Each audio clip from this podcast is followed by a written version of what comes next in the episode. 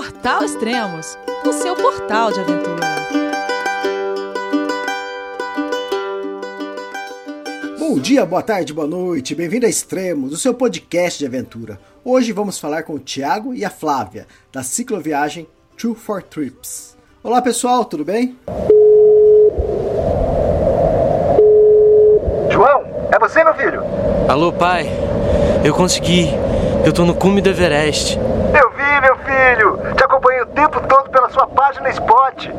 A família de produtos Spot utiliza tecnologia 100% via satélite para manter você sempre conectado em suas aventuras. Fale de qualquer lugar do mundo através do Spot Global Fone e utilize o Spot Gen 3 para estar sempre rastreado e conectado aos serviços de emergência. Desapareça quando quiser, seja encontrado quando precisar. Saiba mais em findmespot.com.br. Oi, Elias, tudo bom? Como é que tá? Oi, Elias. Oi, pessoal. Oi, oi pra todo mundo. Ó, a última vez que a gente falou, você e foi o primeiro podcast, esse é o segundo, tá? Pra quem tá acompanhando. É, o primeiro podcast a gente gravou, não vocês estavam?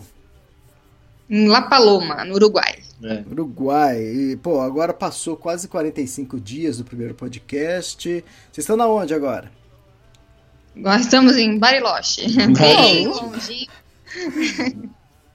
Que diferença, hein? Eu acho que a gente vai ter, vai ter que contar que a gente deu uma roubadinha. É, eu já tô. Eu, eu tô vendo pelos roteiros que eu, que eu tô recebendo de vocês, é, do pessoal do Pela Vida Fora, o pessoal já coloca o. O Israel, ó, a gente fez a mesma coisa que o Israel, a gente deu uma roubadinha. Exatamente. É, ele virou a referência. Ele virou a referência. É, ó, vocês estão em Bariloche, eu tô aqui em Campinas, 34 graus. Quanta, quantos graus tá aí em Bariloche? Ah, deve estar uns 16. É, né? por aí, tá friozinho. Faz sol, aí você fica com calor, aí você vai pra sombra, aí você fica com frio, aí você vai pro sol. Pra mim tá frio na sombra, no sol, qualquer lugar. É, é sempre assim, né? A mulher sempre sente mais frio do que o homem, né? Ah, e a temperatura eu vi aí durante a noite tá caindo pra uns 3, 5, 6 graus. Caramba, tá, tá friozinho mesmo, hein? É, isso mesmo, faz frio e, e escurece mais tarde aqui do que o normal também. Ontem escureceu, acho que era umas 9h15 e começou a escurecer da noite. Então a gente tem uns dias mais longos, aí dá para acordar um pouquinho mais tarde, não passar tanto frio de manhã assim para sair para pedalar. A gente fez uns campings selvagens até chegar aqui e a gente pegou bastante frio mesmo, porque assim, é impressionante, o sol é muito montanhoso essa região, na hora que o sol esconde atrás da montanha, rapidinho esfria. Tem muito lago, né? Então cai muito rápido a temperatura. Aí a gente já se enfiava dentro da barraca e tchau. Nem saía para tirar foto da, do céu estrelado, sabe? Ah, vai estar um céu estrelado lindo. Não, não, Entrou no saco de dormir, não sai Já mais. já é. É verdade. E que horas vocês costumam ir dormir? Agora a gente tá indo umas nove, né? Normalmente a gente ia quando escurecia. Aí É, no Brasil- começou a mudar, né? É, no Brasil a gente ia assim, tipo, 8 e meia, já tava dentro da barraca.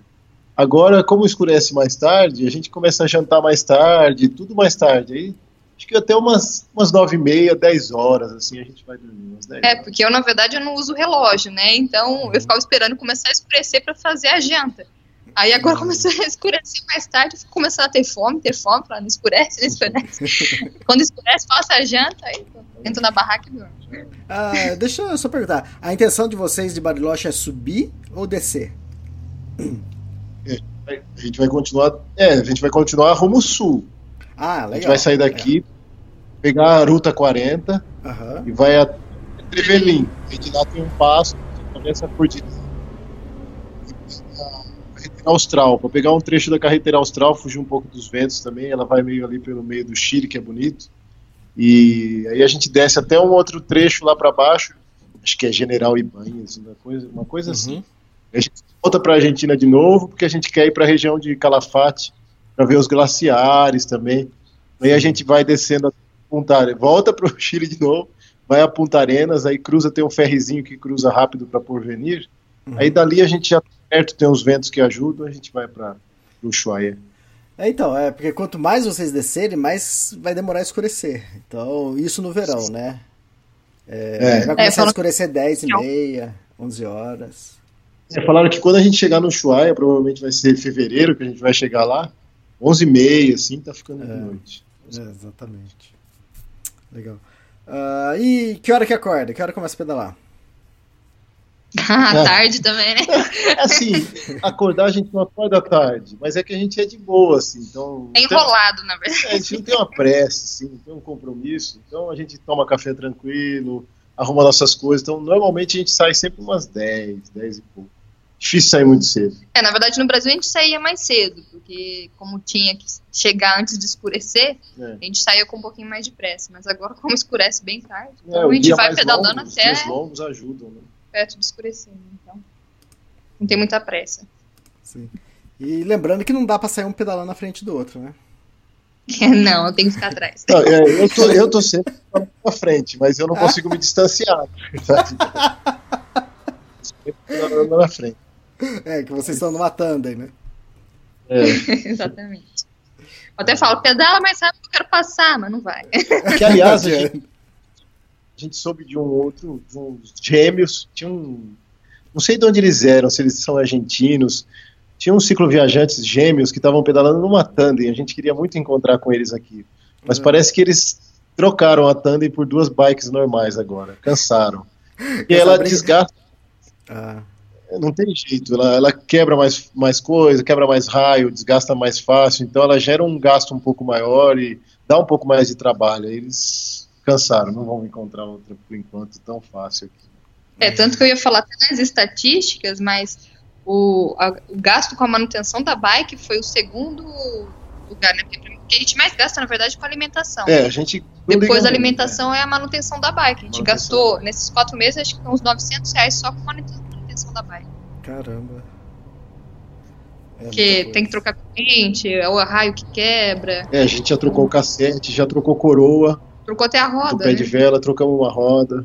Porque não tem jeito, é, tem que. Pedal. Pedal já trocou, um par de pedal. Aí ele, ela desgasta o dobro da velocidade de uma bike normal, mais ou menos. Uhum. As coisas têm que ser de olho, né? É, e pra uma Mas vale a pena. longa assim, né? Mas vale a pena a diversão, viu? A Tandem ela tem as suas vantagens, assim. Uhum. Diferente de, de, uma bike normal, ela tem as suas vantagens de, de conversar mais fácil, de estar tá sempre perto um do outro. E também as pessoas ficarem mais curiosas e acabarem se é, aproximando. Porque a bike já cheia de coisa, ela já chama atenção. Quando é na tandem, então, é. aí a criançada vem, quer, quer ver, quer olhar, já vem o pai, já vem a mãe, todo mundo tá é. conversando. Quando você vê, tem uma rodinha assim em volta de você. É, tem vantagem. Sim, sim. Então, vamos lá. Do Uruguai, de La Paloma, e aí, o que vocês acharam do Uruguai? Ah, é muito bacana. O, me surpreendeu muito as paisagens do Uruguai. Eu não sabia que era tão assim bonito. É, né? a gente nunca tinha ido para o Uruguai, nunca tinha viajado para o Falar a verdade, a gente não ouvia nem muito assim coisas do Uruguai. Sempre que o pessoal falava, falava mais da Argentina do que do próprio Uruguai. Né? Então a gente passou por vários lugares como El Caracol, que a gente achou muito bonito, da região da Lagoa, a, a Placha Verde, né, que é a Praia Verde. Tanto que essa, na verdade, essa Praia Verde só conseguiu conhecer uma indicação de um outro cicloturista, porque a gente, na verdade, ia parar em Piriápolis, né, Tiago? É, a gente ia parar em Piriápolis. E aí um rapaz estava passando, encontrou a gente e falou, não, vocês têm que ir para essa Praia Verde, vai para Praia Verde. A gente ficou com isso na cabeça até. É o Bruno, né? Bruno, Bruno é. é. E a gente ficou com isso na cabeça. Só que quando a gente chegou em Piriápolis, a gente falou, não, vamos acampar em Piriápolis mesmo. Só que não tinha lugar para acampar, assim. A maioria dos lugares que era aberto era proibido acampar. A gente foi até num, num, parque municipal, mas aí uma guardinha apareceu lá, não, não pode ficar aqui, não pode ficar aqui. É turístico, né? né? Um, uma uhum. cidade mais turística é mais difícil. Né? Então eu falei, ah, então vamos para essa tal da Praia Verde, né? Porque a gente viu que era um pouquinho mais, é, um, alguns quilômetros, não lembro exatamente quantos, mas era perto.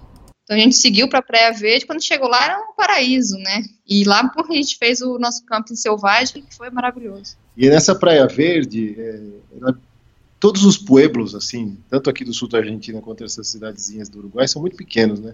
Não tinha ninguém, porque a gente está fora de temporada aqui. Outra grande vantagem de viajar fora de temporada para esses lados. É tudo muito mais tranquilo e mais fácil. E aí tinha uma veinha numa casa, e a gente foi indo para a praia, sabe aquelas veinhas que moram assim, só tem ela no meio de um monte de casa de veraneio que fica tudo fechado. E aí ela com o cachorro só olhando, eu falei, Flá, aquela venha tá desconfiada da gente. É, já saiu na portinha, usou os braços, é, ficou olhando. O que, que, que esses dois mulambos quer dormindo na praia, na frente da minha casa, sabe, uma coisa assim? Eu falei, não, vamos falar com a velha. Vamos, vamos. Aí a gente foi lá falar com a velhinha e tal, aí explicamos pra ela que a gente tava viajando de bicicleta. Aí ela se abriu mais, assim, abriu um sorriso, ela ficou tranquila, viu que não era das pessoas suspeitas nem nada, aí perguntou sobre a viagem, ofereceu água, ofereceu alguma coisa, a gente ficou esperando ela oferecer, ela tinha um gramado bonito na frente da casa dela, mas esse ela não ofereceu. Aí, aí nós fomos pra...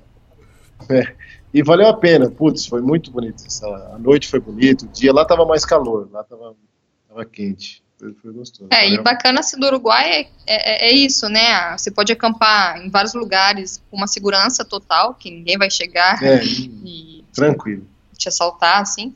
E a tranquilidade também para pedalar, né? Em todas as rotas que a gente passou, era super tranquilo, o pessoal respeitava, mudava de faixa. É, inclusive até na, na capital, né? Porque no dia que a gente chegou na capital, falou assim, ó, entra, mas não entra às 5 horas da tarde. Aí adivinha que horário que a gente entrou, né? 5 horas da tarde. Exatamente. E tava assim, movimentadíssimo até. E eu falei, nossa, tô parecendo que eu tô pedalando na, na marginal Tietê, de tanto carro que tinha. Eu falei, meu Deus, vou morrer, vou morrer. Não, o ônibus, caminhão, tudo eles desviavam. É, Eu fiquei um pouco tensa na hora, mas eles respeitavam muito. assim. É, a gente.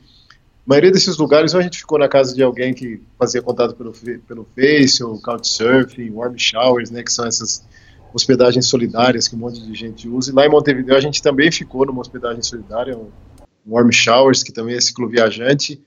E ele morava meio no centro, assim, sabe? Meio próximo do bairro velho, da cidade velha, lá quem conhece Montevideo sabe mais ou menos. Então a gente teve que atravessar um trechão para chegar lá da cidade, tipo, não era perto de onde a gente entrou. Então a gente cruzou áreas com bastante trânsito, mas mesmo assim deu para ir de boa. Eu já tinha pedalado em São Paulo, é muito mais tranquilo que pedalar em São Paulo. bike, assim. Legal. Depois vocês fizeram a travessia pro. Pra, Bar... desculpa, pra Buenos Aires, né? Isso. Isso, a gente chegou, na verdade, até Colônia de Sacramento, e de Uhum. Colônia de Sacramento a gente ferry, né? E o ferry, nossa senhora, tipo, ele é super bom pra quem vai sem bike, né? quem vai com a bike, na hora que chega, pelo amor de Deus. Não, para ir assim é tranquilo, É. porque você deixa sua bike no estacionamento ali tranquilão, é, paga as passagens, é um ferry muito bom, ele vai a uns 70 e poucos quilômetros por hora no, no, naquele rio que parece um mar, né, aquele de tão grande. Então ele decola ali, ele balança um pouco, mas vai tranquilo. Em uma hora e meia você atravessa de Colônia do Sacramento para Montevideo, para Buenos Aires. É uma viagem bem rápida. A bike vai lá no, no coisa de carga deles, ali onde vai os carros, tudo vai bem presinha. Mas quando você desembarca em Buenos Aires, aí para a galera que está viajando de bike já saber também, é um aeroporto, é como se você estivesse desembarcando, desembarcando no aeroporto de outro país. Você vai ter que fazer toda aquela entrada de, de aduana, sabe? Tem que Uhum. passar em raio-x, tem que todas aquelas coisas. Então a gente teve que tirar tudo da bike, todos os alforjes, tudo. É porque todos os alforjes, todas as malinhas precisavam passar na esteira para passar no raio-x. É. Então, você chega com a bike montada, tem que desmontar toda a bike, passar tudo na esteira, depois montar tudo de novo. Uhum. Foi um trão. E a gente deu sorte, que a gente chegou num domingo em Buenos Aires e segunda-feira era, feri era feriado em Buenos Aires. A gente não, Ah. nem lembrava disso. Nem sabia disso. Deixa eu fazer uma pergunta. Tem um custo a mais pra atravessar com a bike ou não? Ou só paga a Não. passagem de você?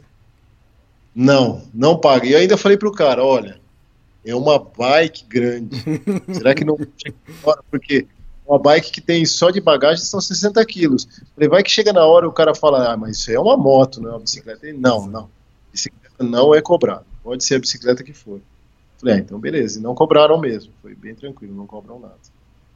A gente atravessou nós casal também que estava viajando de bike. Ah, tá. Aí vocês chegaram, tá- era feriado em Buenos Aires, é isso que você tá falando? É, a gente não sabia, era um domingo. A gente chegou num domingo porque a gente já tinha se programado mais ou menos para chegar num domingo, porque a gente queria um dia mais tranquilo para entrar em Buenos Aires.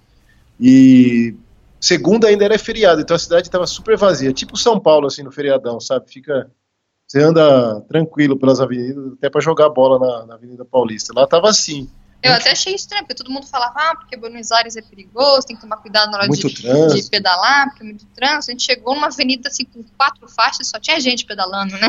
Uhum. Passava nos lugares não tinha nada. Eu falei, assim? É, eu já É eu ach- domingo? Será É, a é gente domingo? achou estranho. Eu falei, nossa, parece aquele filme que, que deu aquele vírus que todo mundo virou zumbi, sabe? A cidade ficou Isso. abandonada. Vai um zumbi. com- Então foi tranquilo, foi boa a nossa entrada assim em Buenos Aires. A gente chegou em. A gente atravessou uns 15 quilômetros do porto até a, a casa da nossa anfitriã, uma. Foi outra coincidência também. A gente saiu de Jales, no interior de São Paulo, e essa menina que recebeu a gente em Buenos Aires, ela é de Jales, dessas outras cidades. Faz, é, faz medicina lá, no, lá em Buenos Aires, achou a gente na internet, ficou sabendo da gente, e ela convidou a gente para ficar na casa dela. E foi fantástico. Muito legal. Né? É, inclusive, a gente ficou uma semana lá, passei meu aniversário lá, Ah, aproveitei tudo. quantos anos, Flávia? 29. Ah, legal, parabéns. Ah, mas E aí, legal isso, no- né? Faz- fazer aniversário em outro país. Quer dizer, vai ser assim durante um bom tempo, né? Ah, vai. vai. Mas foi bacana, porque ainda era um lugar assim que tinha internet, então eu consegui até fazer uma videochamada com a minha mãe, com É. meu pai. Aí na hora que eles fizeram até pra cantar o parabéns, estava eles na videochamada lá cantando É. parabéns também. Foi bacana. E ela preparou uns pratos argentinos para nós, preparou um assado, né? Que Uhum. até o pessoal do Pela Vida comentou do assado. E a gente gosta de experimentar tudo que é meio exótico e bizarro também. A gente falou, não, queremos umas coisas esquisitas que tem no assado. A gente quer chinchulin, que é, a- é o intestino delgado, recheado. A gente quer, quer rignon, que é o rim. A gente São quer hein? É, a gente comeu mocherra, que é- são as glândulas salivares, o timo da vaca, Me né? encantou Las Mocheiras. É, é uma delícia essa coisa, cara. A gente É uma delícia. A mocheira eu gostei, o rinhão não. Mas a mocheira. Então foi legal, a gente teve toda essa comilança aí no aniversário dela também, dessas comidas típicas aí. Foi, foi bacana, tivemos um, um tempo legal. Buenos Aires é uma viagem, é uma cidade muito bonita, assim, para passear. Mas a gente, depois dos outros dias, fizemos tudo de metrô, não fizemos nada de bike. Ah, Porque durante semana normal a cidade é bem movimentada mesmo. É uma cidade grande, São Paulo. E Aí a gente me- até ficou pra sair no domingo, né? Gente sair no outro domingo, é. Sair no meio da semana. Vamos sair no meio da semana. E o metrô é uma atração à parte também. Não sei se vocês, que, que metrô que vocês pegaram, mas eu peguei o metrô lá, que eu lembro, que a porta era de madeira e você que tinha que abrir.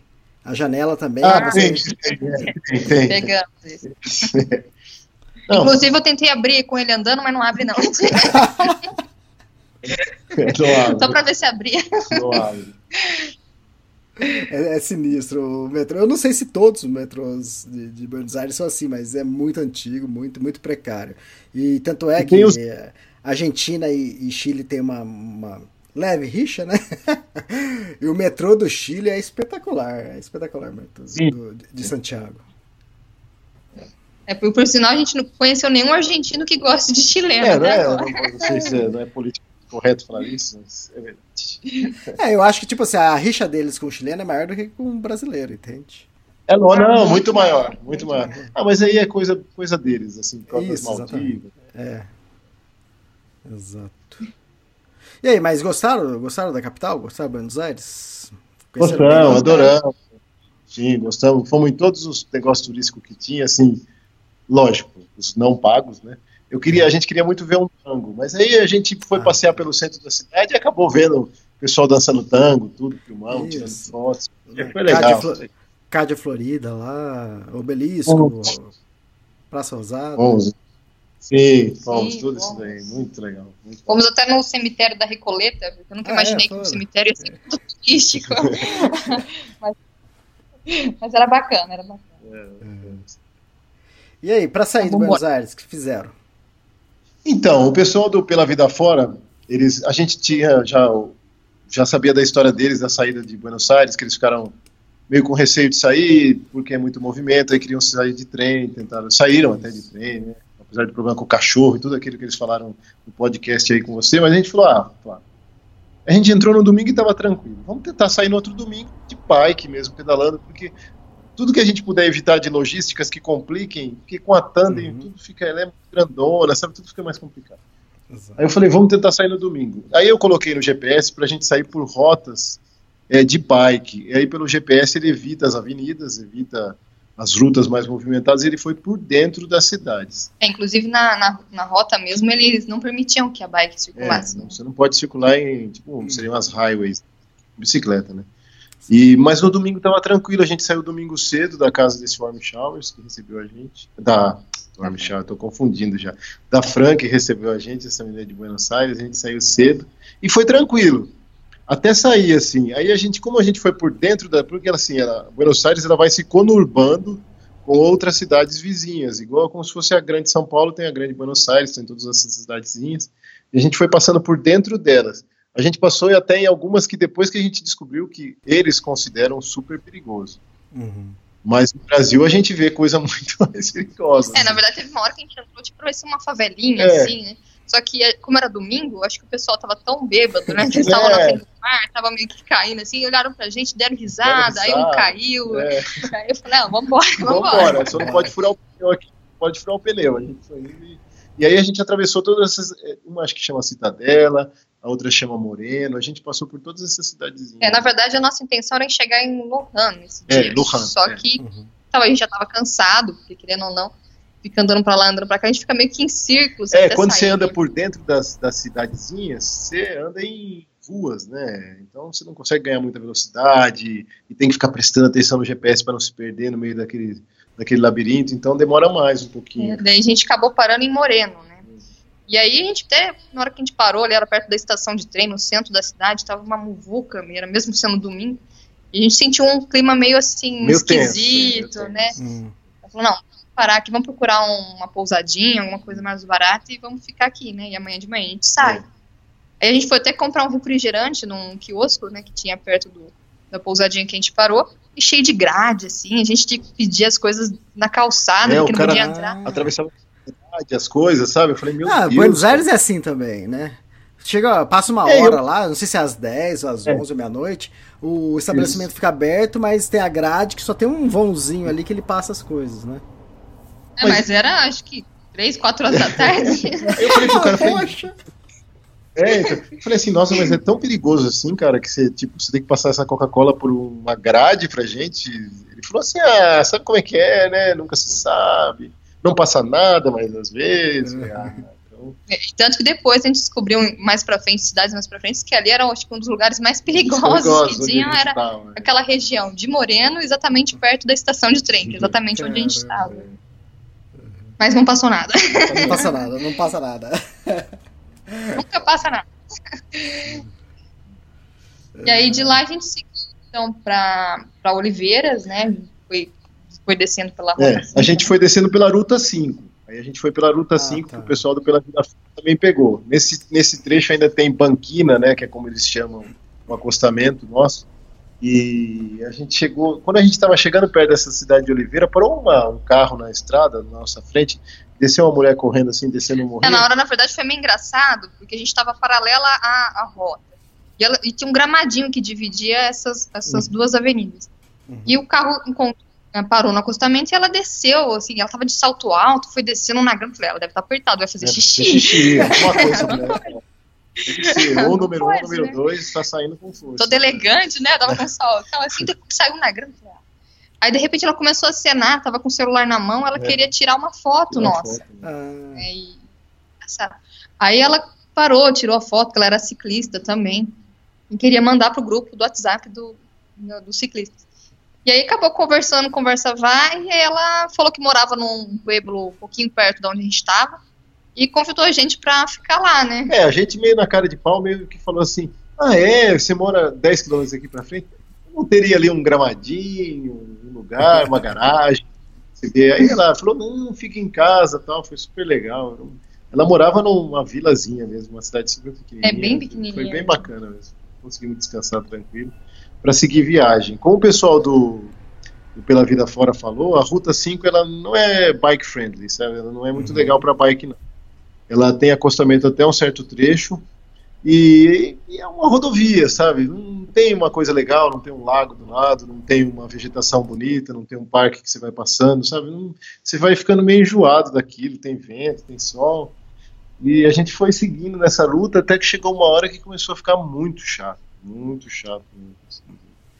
É, porque era uma vegetação assim que já não era tão bonita, que a gente já estava cansado de ver, era é. bem seco. É, ali era o. É, então aí que a gente foi dar a nossa primeira roubadinha. Começou a ficar perigoso, sabe? Sem acostamento e muito caminhão. Aí eu falei, ah, Flá, vamos eu sei que existe um preconceito dentro do mundo cicloturístico a isso. Sim. Até em fóruns, se pega fórum, principalmente fórum da, da América Latina, acho que as pessoas são mais exaltadas, não sei. Princi exterior, principalmente em fórum, né? Fórum é, é feito para isso, né? É. E, e, grupo de Facebook, grupo de WhatsApp, o pessoal critica muito isso daí. A gente não tinha feito isso ainda, mas falei, ah, Flá, não tem porquê, a gente não está curtindo aqui é perigosa a estrada. Não tem estradas assim vicinais fáceis de fácil acesso. É, não tem acostamento. Tá chato pra caramba isso daqui, monótono, não tem uma paisagem bonita. Vamos andar esse trecho aqui, tentar andar, adiantar um trecho, porque até Buenos Aires, até Bariloche, tem muito chão ainda, sabe? Que a gente sabia que Bariloche, quando você está perto das cordilheiras, fica mais bonita a paisagem, fica mais interessante, tem parques, é, tudo até, melhora. Até uns, até uns 200 quilômetros antes de chegar, acho que Bariloche já começa a ficar bonito, isso. começa a passar em isso, começa... montanha, Não, é. no lago, sei lá. Isso, isso, isso. Aí a gente deu uma roubadinha de que a gente estava. Que tem um. É, a gente estava, na verdade, em Oliveira, que foi a cidade dessa, dessa mulher que parou na, na, na rota. E de lá a gente conseguiu uma carona, né, com o caminhão até Trenquilau, que foi uns 330 quilômetros, essa é. primeira carona. Só que a primeira não foi tão fácil conseguir essa carona, né? Porque a gente parou no hum. posto de gasolina e começou a pedir para os caminhoneiros, né? Só que a maioria falava que a carga tinha seguro, né? Agora ah, também tem né, alguns vão lacrado, então não tem aonde colocar a bike. É. Podia levar a gente, mas não tinha onde levar a bike. Tá ficando mais difícil aqui fazer isso na Argentina. Antigamente era muito fácil pegar carona em caminhão. Hoje em dia, eles estão fiscalizando mais. Uhum. E as companhias agora têm esse negócio do seguro. Se o caminhoneiro estiver transportando parente, amigo, essa, o seguro não cobre mais os acidentes, sabe, essas coisas. Ah, tá. Então eles é, estão mais preocupados com as seguradoras, com as companhias que contratam eles, tudo. Aí ele explicou isso pra gente, tinha dois caminhoneiros almoçando, eu falei, eu vou lá no meio dos caminhões, fica aí, Flá. Mas fica aí numa, num lugar que eles possam ver que tem uma mulher junto também, sabe? Tem um homem, vê uma mulher moça, coitada, fica sensibilizado, né? Coitada. Aí eu fiz uma cara de cansada, é, me joguei em cima da cansada, Nossa, falei muito, 5 km até a posto de gasolina, né? Aí eu fui lá e conversei com eles. Falei, olha, é o seguinte, a gente tá viajando de bicicleta, mas do Brasil até aqui de bicicleta. É, então, tal. Nossa, aquela coisa. Poxa, mas tem esse negócio da. Falei, mas vocês estão vazios? Estão com o caminhão vazio? Estamos. a gente vai fazer o seguinte: a gente está esperando um contato para ver se a gente vai para o sul ou vai para o norte. Uhum. Então, espera um pouquinho. A gente ficou uns 15 minutos ali esperando só. Aí ele veio falar com a gente, ó, eu vou até, até uma cidade daqui a 300 e poucos quilômetros daqui, sentido sul, ajuda. Falou, não, pode, ajuda, lógico. Ele falou, só que vocês vão ter que ir na carga, vão ter que ir no, no container. Caminhão. Eu falei, mas tem ar lá dentro, assim, para respirar? Ele falou, tem, não, não é, você vai estar no vácuo, né? Pode entrar. Aí a gente no... É, na verdade, ele abriu uns quatro buraquinhos ali que entrou no ar, né? Tem hora que dá vontade de enfiar a cabeça no buraquinho. Assim. Mas, mas deu pra ir de boa. Foi esses quilômetros aí. Já cortou um trecho dessa ruta 5, ele deixou a gente bem mais pra frente, onde já tem menos movimento de caminhão, carro, sabe? Então deu uma adiantada boa, né? Mas ainda era na rota 5, né? A gente parou nessa vez em Trenquelau. Então, uma cidadezinha bem pequena, mas era bem bonitinha. Até a gente começou a pensar assim, nossa, como as cidades da Argentina, mesmo as pequenas, tem tanto parque, tanta Isso. praça bem cuidada, onde uhum. né, jovens podiam sentar, conversar tranquilamente. No Brasil, tirando algumas capitais, é difícil achar um parque bacana é. Você veja o que tem uma área de né? camping né? que você possa usar, sabe, você não ter que pagar, ou alguma coisa uhum. assim, que as pessoas predem, não sujem. E lá o sul, o sul da Argentina, para quem não conhece, e até para quem conhece deve ter percebido isso aí, é bem desabitada. Você tem uma cidade aqui, outra daqui a 100 quilômetros, e no meio tem uns, umas vilas. Então ela tem uma população da região da Pampa ali, dessa parte toda aqui do sul, tem uma população de 345 mil pessoas só. Então, normalmente tem tudo é menos, inclusive criminalidade é menos. Então é muito mais tranquilo. As cidades são muito tranquilas. Essa cidadezinha que tem nome de gnomo, Trenkelauken, aí, parece nome de um leprechaun, uma coisa assim. Essas cidades, elas têm os nomes putz aqui para esse lado, são nomes indígenas. E a gente achou muito bonitinha a cidade, muito segura, um parque legal onde a gente acampou, passou uma noite, foi bem tranquilo. Você está falando de sul, Sim. mas é, ainda não é tão sul, né? E é uma parte quase que cent... é que eles falam também, acho que Buenos Aires é, é mais a é parte central. É, é a Pampa, eles chamam de La Pampa, né? Uhum. É que para nós, assim, meio que saiu 100 km de Buenos Aires para baixo, já, já, já é sua. Aí de Trenquelau, que é a Santa Rosa, a gente também pegou uma carona, né? É, na verdade, essa a gente ia pegar, tentar pegar de novo um caminhão. A gente parou até num posto de gasolina, que era na entrada da cidade. E enquanto o Thiago foi conversar com os caminhoneiros, eu fiquei parada com a bicicleta perto de um posto de conveniência. Uhum. E nisso apareceu um casal, né? Que se aproximou, que se perguntou da bicicleta. Curioso. Mais curioso. pela né? bicicleta. E aí ela né, perguntou para onde que eu estava indo, o que eu estava fazendo ali. Aí eu contei toda a história, falei que aquele dia a gente estava tentando ir para Santa Rosa, só que a gente ia tentar uma carona, porque a, a, estrada continuava ainda movimentada e ainda era a Rota 5, né? Ainda não tinha acostamento, ainda mais. E aí ela acabou falando, não, mas eu sou de Santa Rosa, né? Venha comigo. Mas como assim, né? Ela, não, eu tô com uma caminhonete, vocês colocam a bicicleta lá e a gente vai. Aí eu chamei o Thiago e mais uma vez a gente conseguiu uma caroninha. Mas isso foi assim, cinco minutos, meu. Menos rápido, de cinco minutos, é. foi muito rápido. Muito rápido, foi muito rápido. muito rápido. E ainda por cima ela ofereceu depois a hospedagem pra gente, né? Falou, além Ah, da carona, ela falou, não, almoça aqui, já É, fez um assado, um assado, nossa. e já dorme aí que tá tudo certo. E aí o mais engraçado foi a, a continuação, né? Aí no outro dia a gente ia, ah, vamos, né, vamos pedalar agora. Aí ela falou, não, fica aqui mais um pouquinho, porque tem um jornal da cidade que ela queria que a gente fizesse uma, uma entrevista, né, para colocar cicloviajantes estavam passando por Santa Rosa e tudo mais. Falei, ah, tá bom, a gente espera o repórter chegar. É. Nisso ele nos, nos levou para conhecer um depósito que era deles, né? Esse é um depósito de recicláveis. Eles reciclam materiais, ferro, plástico, papelão. E ele levou a gente para conhecer o trabalho dele. Assim. Ele falou: ah, vou mostrar um pouco da. Isso é legal também da viagem de bike, quando a gente fica na casa das pessoas, é conhecer ali o que, que essas pessoas fazem, como que elas vivem, né? É muito bacana. Assim. E aí no depósito tinha um dos clientes dele, que estava lá no momento, que estava com um carro grande também, e estava saindo naquele dia para General Atia. General Atia, né? É. Que era o lugar que a gente estava querendo chegar daqui a outros dois dias. E aí o Gustavo, que era o nosso anfitrião, falou: Não, opa, vocês estão indo para lá, eu já vou perguntar para ele, né? E É. acabou perguntando pro senhor: Ah, você não poderia levar a gente também até lá. E aí deu certo também. Falou: Não, eu levo também. Então E a aí? gente deu a entrevista e depois foi de carona com ele até General Acha. E ele também deu a hospedagem pra gente. E também fez um assado pra gente na Tchau. Então, bem, comendo bem, dormindo bem. Nossa. Porque essa região, Elias, ela é uma região assim que. A gente pedalou uns trechos, lógico, a gente pedalou uns trechos nessa região. Mas chega uma hora que não acrescenta mais muito assim. A região da Pampa, principalmente quando ela vai deixando de ser úmida e vai ficando seca, é muito monótona a vegetação.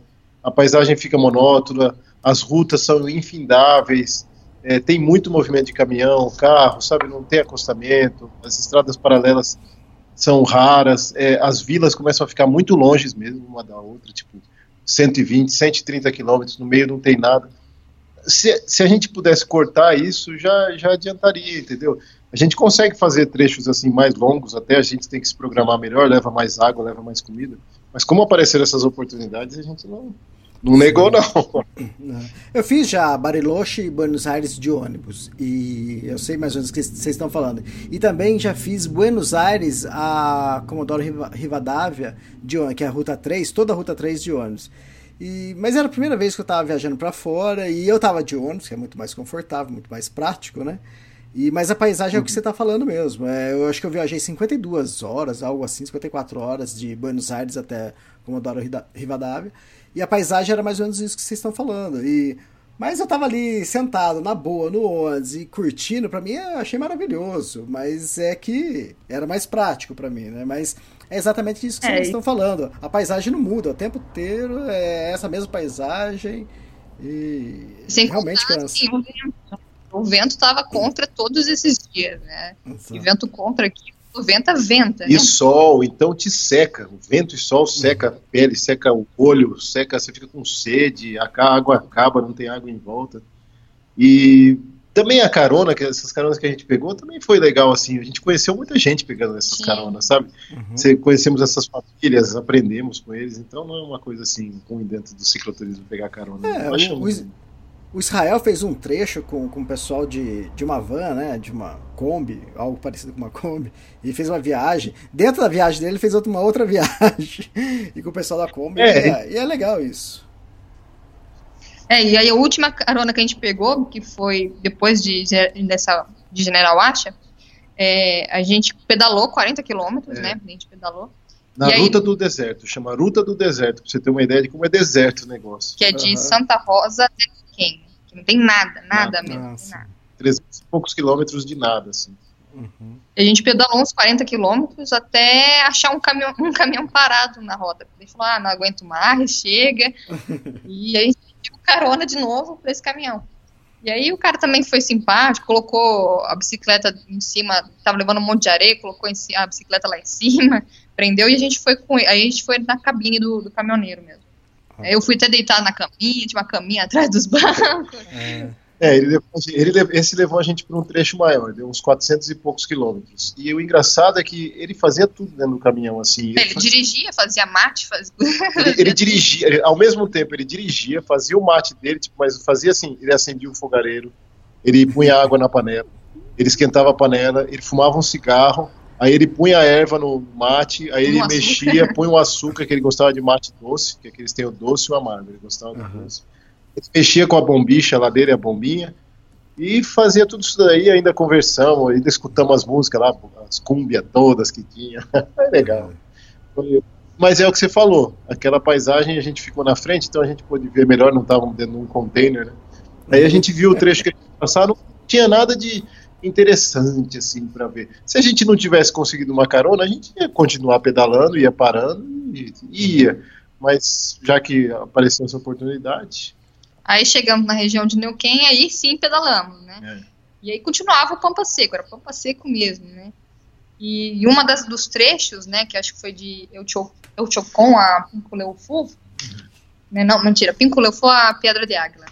A nossa água acabou, né? E, incrivelmente, nas estradinhas da rota, sempre tem, não sei se já tinham ouvido falar, mas do Gauchito Gil e La Defunta Correia. É, o Gauchito Gil é um, não é um santo, mas eles, uma crendice popular que tem aqui, que eles falam que protegem os, o pessoal que está na, na, na estrada. Então, o pessoal buzina, dá aceno, né? Faz tudo pro gauchito. E a La Defunta Correia, eles acreditam que é uma mulher que morreu de sede, né, no, no deserto aqui do Pampa. E tinha um bebê e o bebê sobreviveu porque. dois dias mamando no, no peito dela depois que ela estava morta. É, e aí eles fazem uma casinha no meio da estrada e colocam garrafas d'água, né? E na rota toda a gente sempre via essa- essas casinhas da Defunta Correia. E quando acabou a nossa água, a gente falou, vamos encontrar uma casinha É, da só achar uma casa da defunta correia, a gente pega uma aguinha dela emprestada, ela não vai achar ruim. E aí a gente continua indo, só que não aparecia nenhuma. Nenhuma. É, não, o Gauchito precisou, apareceu, mas a Defunta não.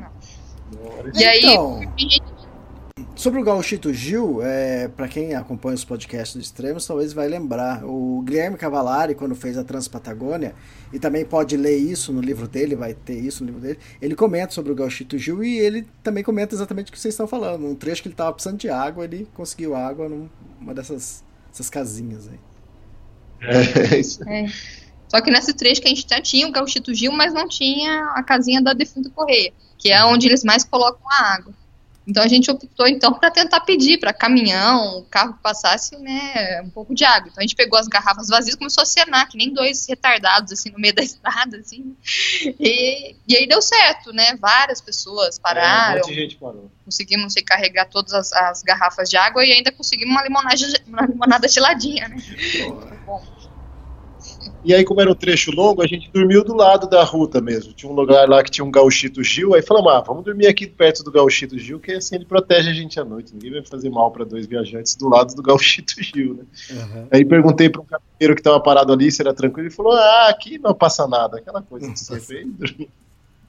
aí dormimos do lado da ruta e a gente, a gente leva mais ou menos os dois hoje, agora, atualmente, a gente está levando 10 litros de água. Porque tem água para nós dois, mais uma água para a gente cozinhar e mais uma água que a gente usa um pouquinho para tomar banho. A gente esquenta ela no nosso fogareirinho e toma banho de nequinha dentro da barraca. Nossa pra lavar barraca a louça. é, para lavar a louça a gente tem uma. a Nossa barraca ela é grande, então ela tem uma parte na frente, um avanço, né?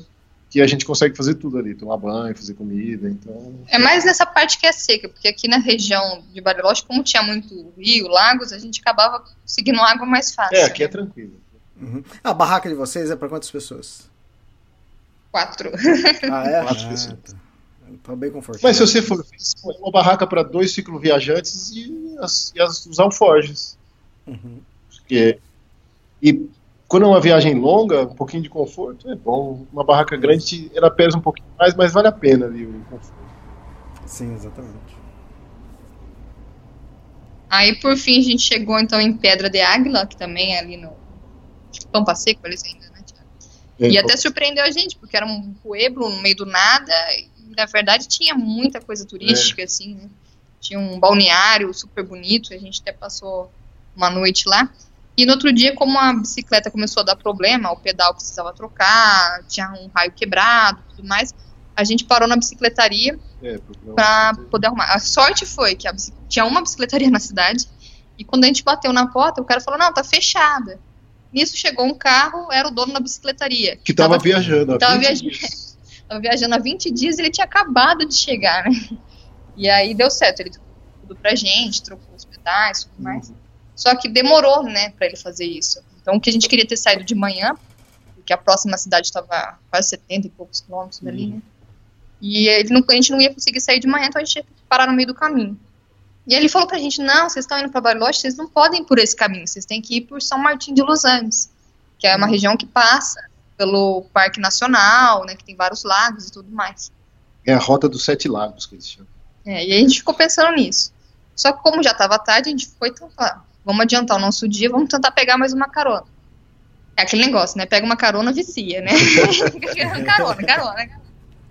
É, mas é, a gente continuava na mesma região, ali em Pedra del Águila pra frente, ainda fica aquela pampa seco, aquela, aquela Isso. coisa. Só um outro detalhe dessa região aqui que chamou um pouquinho a atenção, que eu já tinha comentado antes, é do, da questão das cidades terem nomes indígenas, né?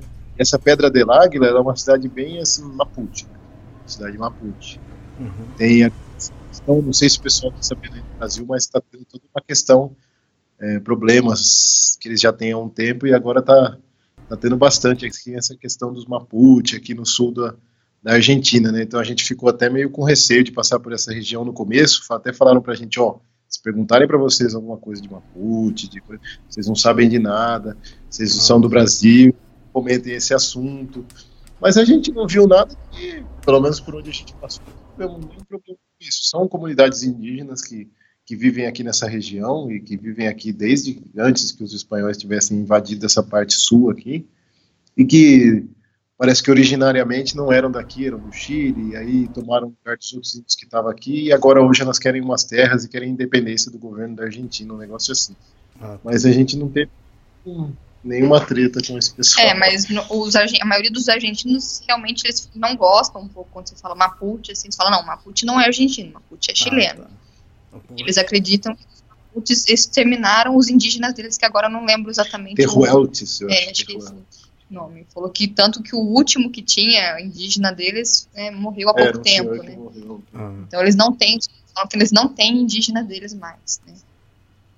Bom, o- o- esse caminho que vocês estavam fazendo era um caminho mais direto para Bariloche. E aí o Isso. pessoal sugeriu para vocês ir por cima, que é por São Martin de Los Andes. E aí, o que vocês escolheram? Aí a gente chegou no, no posto de gasolina, a gente na verdade ia pegar carona para Bariloche pelo caminho mais curto. É, a gente ia fazer o seguinte, a gente ia até o posto, já era final da tarde, porque teve que consertar a bike, e a gente ia pegar essa carona que nem a Flá falou. E falou, ah, se a gente não conseguir pegar, a gente dorme aqui no posto, porque já tá tarde para sair agora também. E aí amanhã cedo a gente sai com calma. Tava um vento contra, mas um vento contra, muito forte. E aí a gente deu sorte de novo. Né? É, que daí do lado de onde a gente parou tinha um cara com uma caminhonete. E aí ele viu que a gente estava perguntando pro, pros frentistas, né, se sabia se tinha algum caminhão que estava indo para a direção que a gente queria. E ele falou: "Olha, eu não tô indo para Bariloche, mas eu tô indo para São Martim, em Los Angeles. Se vocês quiserem, eu te levo até lá." Aí a gente lembrou da história que o dono da bicicletaria falou: não vai por esse caminho, vai por São Martim. Vocês vão ver. A gente falou: ah, deve ser à toa isso. E aí a distância praticamente da onde a gente estava até Bariloche é praticamente igual à distância de São Martim a Bariloche. Então a gente falou: "Ah, a gente vai de carona até São Martim, e de São Martim a gente desce para Bariloche." E aí foi isso que a gente É, fez, né? Não é possível que tenha acontecido isso daí duas vezes no mesmo dia, sabe? Virem pessoas falando dessa, dessa cidade. É pra gente ir pra esse lugar, vamos. Aí a gente embarcou nessa caminhonete com esse cara também, um, um argentino super bacana. Ele ia, E ele não faz essa rota normalmente, ele só foi para São Martim porque a filha dele ia participar de uma corrida em São Martim de Los Angeles. E aí ele hum. foi até lá, deixou uma gasolineira logo na entrada de São Martim e tinha um camping do lado, a gente ficou no camping, foi sensacional. É, e foi uma coisa muito bacana, porque essa rota é sensacional, assim, é tipo, para quem gosta de subida, tem bastante, mas as paisagens são magníficas. Ó, até agora, na nossa viagem toda, eu acho que foi um dos lugares mais bonitos que a gente já passou. Assim. Ah, então, é, aquele trecho que vocês iam fazer era praticamente Pampas. Vocês mudaram para uma região é, com mais verde, né, com lagos, né? Mas muda assim, é gritante a mudança. É, quando, quando, a gente essa região mudou tudo, a vegetação não é mais rasteira tem um pouco menos de vento, por, tem vento, lógico, sempre tem, na Argentina aqui não tem jeito, mas tem um pouco menos, às vezes, dependendo de onde está vindo o vento, as cordilheiras, as montanhas dão uma barrada, mas muda, a vegetação fica mais alta, muito mais água, muito mais verde, é, muito mais lugar para você parar, ah, é muito bonito. Ah, é bonito, você olha para o a água transparente, daí você olha a vegetação bem verde, olha para cima, uma montanha que tem ainda um pouquinho de neve, é assim, sensacional, eu achei incrível. Eu achei que foi uma boa escolha ter mudado essa rota. É, uma rota que de São Martin de Los Andes até Bariloche dá uns 100 e... Ah, acho que dá uns 200 quilômetros. Dá uns 200 quilômetros, mais ou menos. Mas no meio do caminho tem o um Parque Nacional enorme ali que você atravessa inteiro, todas aquelas sete lagunas lá, sete lagos deles. Pô, tem, tem locais dentro do parque que você pode fazer o camping livre, já é pré-determinado. É. E são assim, uma quilometragem bacana para quem está de bike. E assim, é muito bonito, né? Bom, os, os, lugares mais bonitos que a gente parou era tudo de camping livre. Porque você imagina assim, ah, é um lugar que é camping livre. Então se é livre é tosqueira, é tosqueira, não. Deve ser assim, aquela terra, não deve ser no meio do mato, umas mesinhas caindo nos pedaços, sabe? E aí, não, foi, foi sensacional, foi muito legal. Lugares aí, lindos, assim. E ali vocês estão descendo, e ali vocês estão descendo pela Ruta 40, né?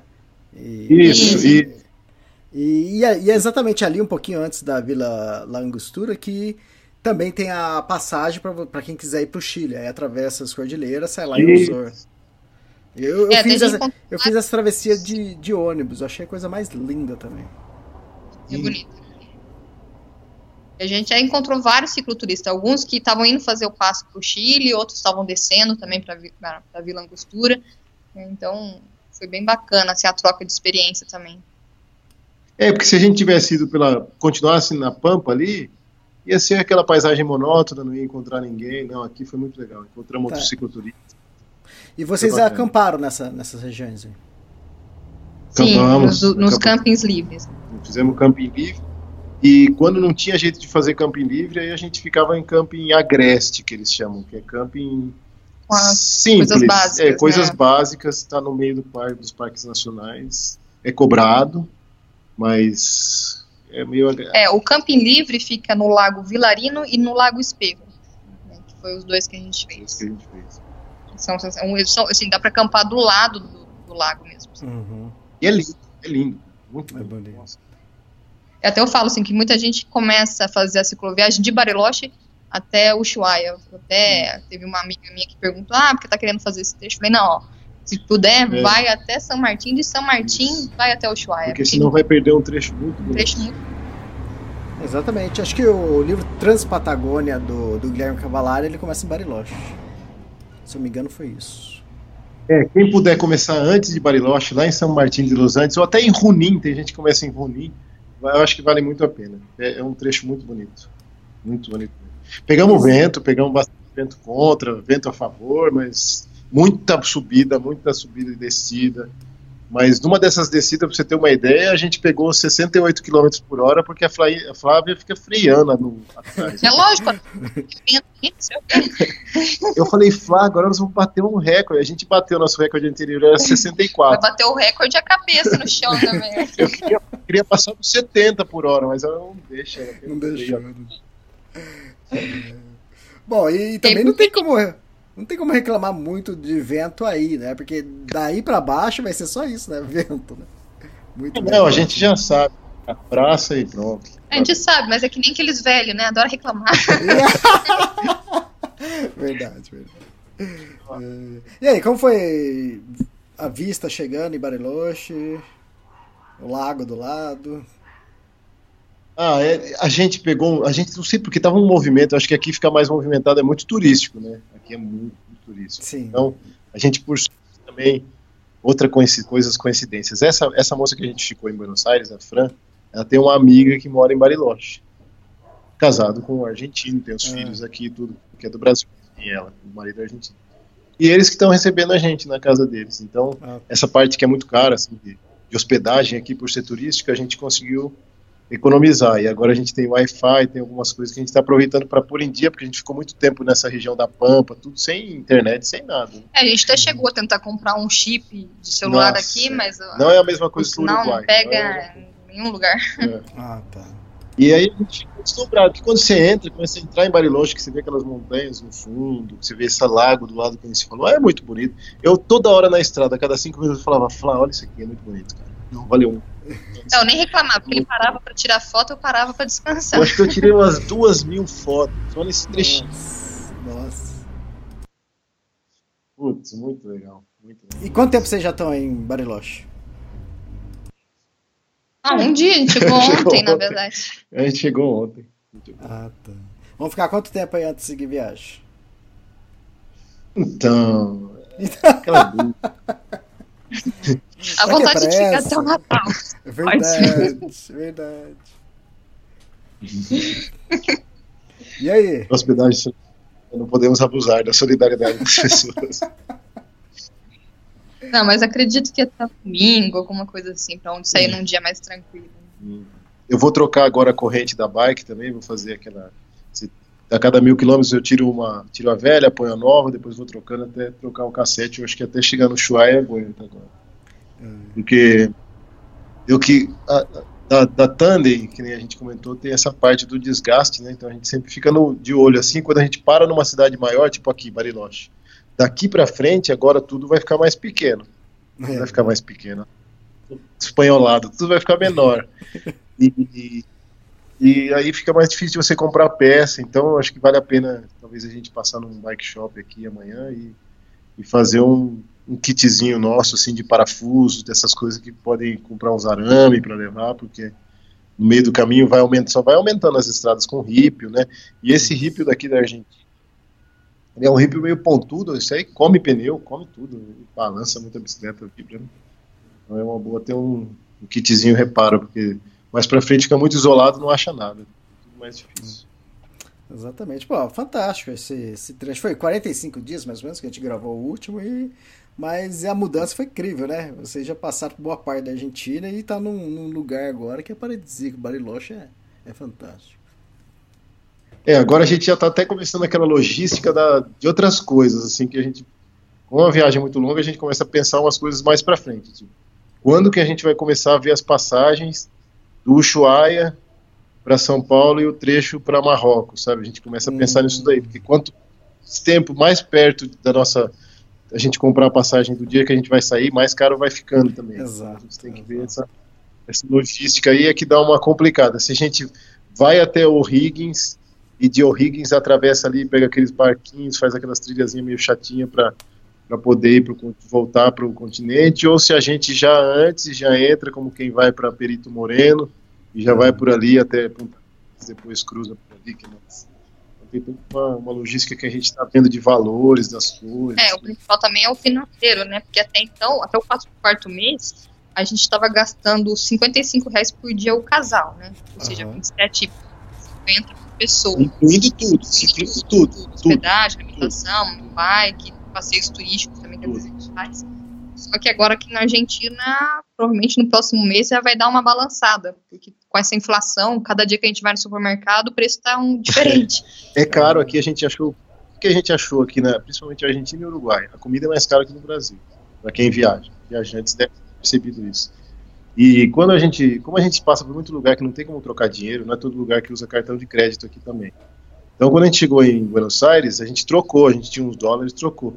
Só que a inflação nesse tempo, e teve uns aumentos de preço doido aqui, de gasolina, essas coisas, comeu uma parte do nosso dinheiro. Ah, tá. Fazia tempo que eu não lembrava mais dessa era. Quem passou pela, pela era cruzado, cruzeiro, vai É, Eu passei.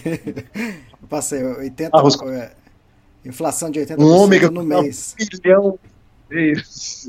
É, não, é. Eu trabalhava na IBM meu salário era um milhão e pouco, um milhão e oitocentos, um milhão e seiscentos. É, era uma coisa de louco, assim. Pô, eu já não precisa. Aquele sonho de ganhar o primeiro milhão, eu até esqueci que eu já passei por isso. Já foi milionário. Já foi milionário, nem sabia. Não, isso daí é uma coisa que prejudica um pouco, assim, para quem viaja que nem a gente, uma viagem mais econômica e tal, porque seu dinheiro vai perdendo valor também durante a viagem. Exato. Ah, fantástico, legal. Ah, ô, Thiago, Flávio, ah, pô, mais um ótimo podcast com vocês. E vocês mandaram uma foto de capa. É, só fala de onde que é essa foto da capa do podcast. Essa foto é, a gente tirou numa, numa lagoa que a gente fez desse trecho aqui dos Sete Lagos. Foi o último camping que a gente fez antes de chegar em, em Bariloche. Que a Flavinha tem tudo anotado Era no o caderno. Câmbio Los Crespes, mais o nome dela. É, o, o camping é Los Ciprestes e faz parte, ou faz parte do Parque Nacional Nauel Huapi. Ah, esse é o nome da lagoa. Ah, isso é. parque. É o nome do parque. Então a gente chegou nesse, nesse. Era um camping agreste, né? Porque aqui já nessa região já tem mais fiscalização. Não é que você vai entrando assim, ah, eu vou entrar aqui nessa beirada aqui e acampar. A gente ficou com receio, aí como determinada para campo. E era lindo, putz, era um lugar lindo. daí. Um vento à noite, a gente usou umas pedras que muito pesadas para segurar a barraca, para não ventar, para não sair voando à noite, Uhum. e aguentou bem. Aí a gente colocou pedra em volta dela toda, porque é perto do lago, né? Uhum. E aí essa foto a gente tirou aí, antes de chegar em Bariloche. Logo. Ah, fantástico, legal. Ô, Thiago, Flávio, obrigado então por mais um podcast. E agora o próximo só no que vem. É, só ano que vem. Daqui a um mês a Eu acho gente que, grava. eu acho que que vem talvez fique mais difícil ainda da gente gravar, porque É, mais para tá- baixo vai estar É, mais né? perto do Chuaia. Se tiver, bom, se for camping, às vezes tem uns Wi-Fi para aqueles lados. É, tem, eu lembro, eu acho o, o podcast que eu gravei com o Guilherme Cavalari, Transpatagônia, acho que foi em 2012. A gente conseguiu fazer vários podcasts nesses trechos. aí. Então, é difícil, Ah, mas sempre, sempre encontra. Beleza, então. Obrigado por mais um podcast, então. E bom descanso aí, Bariloche, e bom continuação da viagem. Obrigado, Obrigada. um abraço a todo mundo. Tchau, tchau. Tchau, tchau, obrigado.